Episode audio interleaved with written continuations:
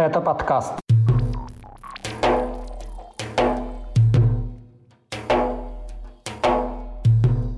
Отказ в возбуждении дела об избиении в СИЗО Грозного, арест главы дагестанского Кизилюрта, побег от домашнего насилия в Чечне и Айшат Кадырова, вице-премьер и народный артист республики.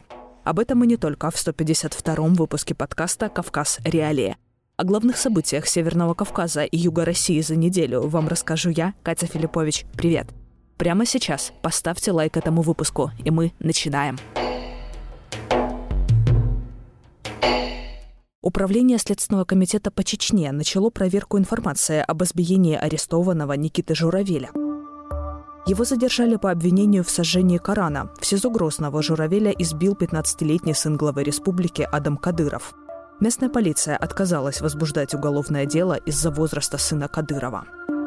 Заявление об избиении еще 18 августа зарегистрировали в отделе полиции номер один в Грозном, говорится в ответе следкома по Чечне – Публично о нем стало известно за два дня до этого, 16 августа. Тогда сам Журавель рассказал об избиении уполномоченного по правам человека в Чечне Мансуру Салтаеву.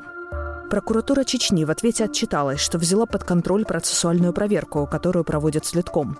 При этом ни в одном из документов не упомянут сын главы республики, хотя его причастность к избиению ранее признал сам Рамзан Кадыров. Он опубликовал видео побоев и заявил, что гордится сыном.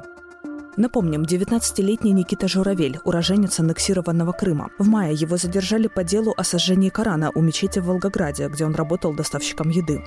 По версии следствия, Журавель сжег Коран по заданию СБУ за обещанные 10 тысяч рублей. Силовики заявили, что Журавель якобы дал признательные показания и заявил, что снимал для СБУ военные объекты. О чем именно идет речь и на чем построено дело, кроме признательных показаний самого задержанного, не сообщается. На этой неделе стало известно, что дело Журавеля передано в Висаитовский районный суд Грозного. Издание «Медиазона» со ссылкой на сайт суда сообщало, что обвинение ему предъявлено по статьям об оскорблении чувств верующих и хулиганстве по мотивам религиозной ненависти. При этом из видеоролика сожжения Корана, который лег в основу обвинения, следует, что акция прошла на улице, в некотором отдалении от Волгоградской мечети. Мечеть видна на заднем плане. Первое судебное заседание назначено на 9 октября. Дело Никиты Журавеля будут рассматривать на фоне общественной реакции на его избиение сыном Кадырова и бездействия государственных структур. Басманный суд Москвы арестовал на два месяца главу дагестанского кизелюрта Магомеда Магомедова. Чиновника обвиняют в растрате в крупном размере. Он останется в СИЗО до 2 декабря. Заседание по мере пресечения прошло в закрытом режиме. Суд потребовал от 20 родственников и друзей Магомедова, которые пришли его поддержать, покинуть зал. В этот же день Басманный суд арестовал и руководителя управления физкультуры Минспорта Дагестана Халидбега Махачева. Его также отправили в СИЗО до 2 декабря. Следком до сих пор не комментировал уголовное дело в отношении чиновников, однако из карточки на сайте суда следует, что Магомедова подозревают по статье о присвоении или растрате крупной суммы, совершенной организованной группой. Максимальное наказание по ней – до 10 лет лишения свободы. Накануне в сети появилось видео обыска в доме Магомедова. Правоохранители показали найденные там четыре винтовки и одно ружье, а также запас из 40 банок черной икры в морозильнике. Сбежавшая от домашнего насилия в Чечне Эльза Мусаева просит прекратить ее поиски. Она ушла из дома и обратилась к правозащитникам из-за угрозы жизни и здоровью. Я не убегала из дома из-за того, что меня сидели джины или что-то из этого разряда. Причина была более весомой, и я думаю, многие люди догадываются, что девочка из отчего дома убегать без весомой на ту причину не будет, а она у меня была. Это касалось вопроса относительно моей жизни и смерти. Этим летом Элизу насильно вывезли в Чечню из Башкирии. Об этом сообщает правозащитное движение «Марем». Причиной похищения стали ее заявления в полицию об угрозах со стороны отца и дяди. Правозащитники пока не раскрывают подробности, указывая на риски для Эльзы, но готовы передать полиции доказательства того, что ее жизни может грозить опасность. После побега из Чечни ее данные появились на форуме по поиску людей Лиза Алерт. Спустя сутки поиск Эльзы был приостановлен, однако информация о ее уходе из дома появилась в провластных чеченских пабликах. Там писали о возможной невменяемости беглянки и вселившихся в нее джинах. В движении Марем отмечают, что у Мусаевой нет никаких психических расстройств. Ситуация, когда побег из дома становится единственным выходом, комментирует Юлия Арнаутова, пиар-менеджер, поддерживающего жертв домашнего насилия Центра «Насилию нет». В этих ситуациях логично было бы получать правовую помощь, Но в нашем государстве, не только в кавказских регионах, а по всей стране, э, не принят закон о профилактике домашнего насилия. Поэтому, если мы находимся на этапе угроз, то в целом нет инструментов правовых, которые могут защитить женщин от этого. А если уже совершилось насилие, причем физическое, то это классифицируется как административное правонарушение и, как правило, выплачивается штраф в размере 5000 рублей, причем часто из семейного бюджета, то есть женщина заявляет на своего агрессора и потом еще лишается части денег. Что касается кавказских регионов, помощь получить еще сложнее. Более того, есть некоторые нормы, которые существуют только в кавказских регионах. Например, в Чечне есть очень интересная ситуация с загранпаспортами. А, девушка не может получить загранпаспорт без одобрения письменного а, старшего родственника мужского пола. То есть она полностью контролируется семьей. Э, уехать за границу без э, согласия э, членов семьи она не может, потому что она просто не может получить паспорт элементарно. Случай Эльзы Мусаевой – один из ряда подобных побегов. Этим летом в Чечню насильно вывезли Седу Сулейманову, она бежала из Чечни, опасаясь убийства чести. А бежавшую от насилия чеченку Селиму Исмаилову задержали во Внуково и передали кадыровцам. На Северном Кавказе домашнее насилие остается системной проблемой, указывали правозащитники. Полиция, как правило, эти случаи игнорирует или помогает агрессорам. Между тем, в Чечне утвердили состав Совета по правам женщин. Среди восьми его членов только одна женщина. Это дочь главы региона Айшат Кадырова. Скачивайте приложение «Кавказ Реалии», чтобы оставаться на связи в условиях военной цензуры в России. Ссылки на приложение вы найдете в описании к этому выпуску подкаста. Старшая дочь главы Чечни Рамзана Кадырова, 24-летняя Айшат, стала вице-премьером местного правительства. Она будет курировать социальный блок, заявил ее отец. Это назначение нельзя назвать чем-то неожиданным. Ключевые должности в регионе занимают как родные руководители республики, так и люди из его ближайшего окружения.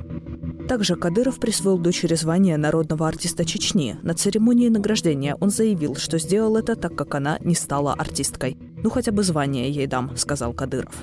Из-за нарушений прав человека в регионе и поддержки войны против Украины Айшат Кадырова, как и ее отец и другие их родственники, внесены в санкционные списки США, Евросоюза, Канады, Японии и еще ряда стран. Ранее Айшат Кадырова была министром культуры республики. Эту должность она получила в 22-летнем возрасте. Высокие посты в Чечне занимают и другие родственники Кадырова. На госслужбе работают его дети, сестры, зятья, племянники и братья различной степени родства. Например, муж самой Айшат Кадыровой, Висхан Мацуев, этим летом стал вице-премьером правительства республики и министром сельского хозяйства. Кадровые решения чеченского руководства комментирует политолог Руслан Кутаев. Назначать своих родственников, своих близких, своих друзей – это практика сегодняшней современной путинской России. Применять вот этот метод стали ни на Северном Кавказе, ни в Чечне. Применять его начали именно в Москве, в Кремле, когда Путин на все важные профилирующие должности назначил э, членов своего кооператива «Озеро». Это практика не созданная на Кавказе. Назначение Айшат вице-премьером произошло на фоне сообщений о тяжелом состоянии и госпитализации главы Чечни, а также скандала с избиением в СИЗО Грозного, когда сын Кадырова набросился на обвиняемого в сожжении Корана.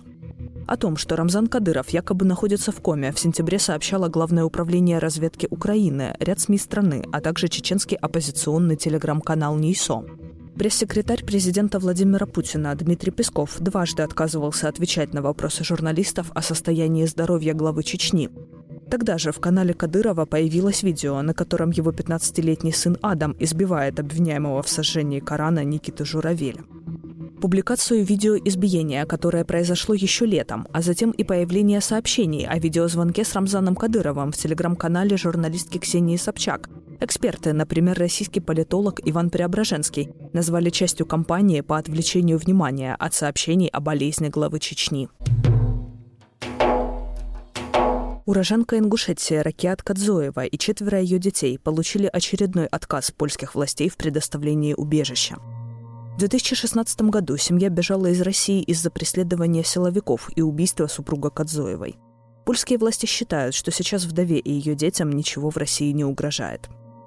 Изнаур Кадзоев, сын ингушского поэта Исы Кадзоева, был убит в Назране в 2005 году в ходе операции российских спецслужб, которые посчитали его причастным к нападению на пост ГУВД в Ингушетии. По этому делу брата Изнаура Зелимхана приговорили к 24 годам колонии – После убийства Кадзоева сотрудники Центра по противодействию экстремизму регулярно вызывали на допросы его супругу и приходили в школу к детям. Об этом Ракиат рассказала изданию «Кавказский узел». В сентябре 2016-го, когда ее старшие дети достигли совершеннолетия, Ракиат уехала в Беларусь, а через год в Польшу. По словам вдовы, она пытается получить убежище уже 6 лет, однако, как следует из официальных документов, власти Польши считают, что в России сейчас ей ничего не грозит. Ракет Кадзоева оспорила уже пятый по счету отказ в убежище. Она опасается преследования российскими властями в случае депортации. На этой неделе также стало известно о приговоре уроженцу Чечни Мансуру Мавлаеву. Суд в Бишкеке назначил ему 6 месяцев колонии с последующим выдворением из страны за незаконное пересечение границы Кыргызстана. В последнем слове Мавлаев сказал, что готов хоть на 10 лет сесть здесь в тюрьму, чтобы сохранить свою жизнь. В случае высылки в Россию ему грозит опасность. 27-летний Мансур Мавлаев, мастер спорта по тэквондо. В Грозном он работал инженером в Чеченэнерго. Некоторые СМИ, а также чеченские оппозиционеры сообщали, что в 2020-м Мавлаева осудили на три года за критику властей республики. Однако по какой именно статье неизвестно, соответствующего решения нет на сайтах судов. Мавлаева освободили условно-досрочно в 2022 но в августе его снова похитили сотрудники УВД Шалинского района Чечни. Его удерживали в одной из секретных тюрем, но Мавлаеву удалось сбежать и нелегально попасть в Кыргызстан. В России Мансура Мавлаева объявили в федеральный розыск по делу об экстремизме. Это были главные новости Северного Кавказа за неделю. Подписывайтесь на нас там, где вы слушали этот выпуск, и ставьте нам, пожалуйста, лайки. Это поможет подкасту расширить аудиторию. Для вас этот выпуск провела я, Катя Филиппович. Пока.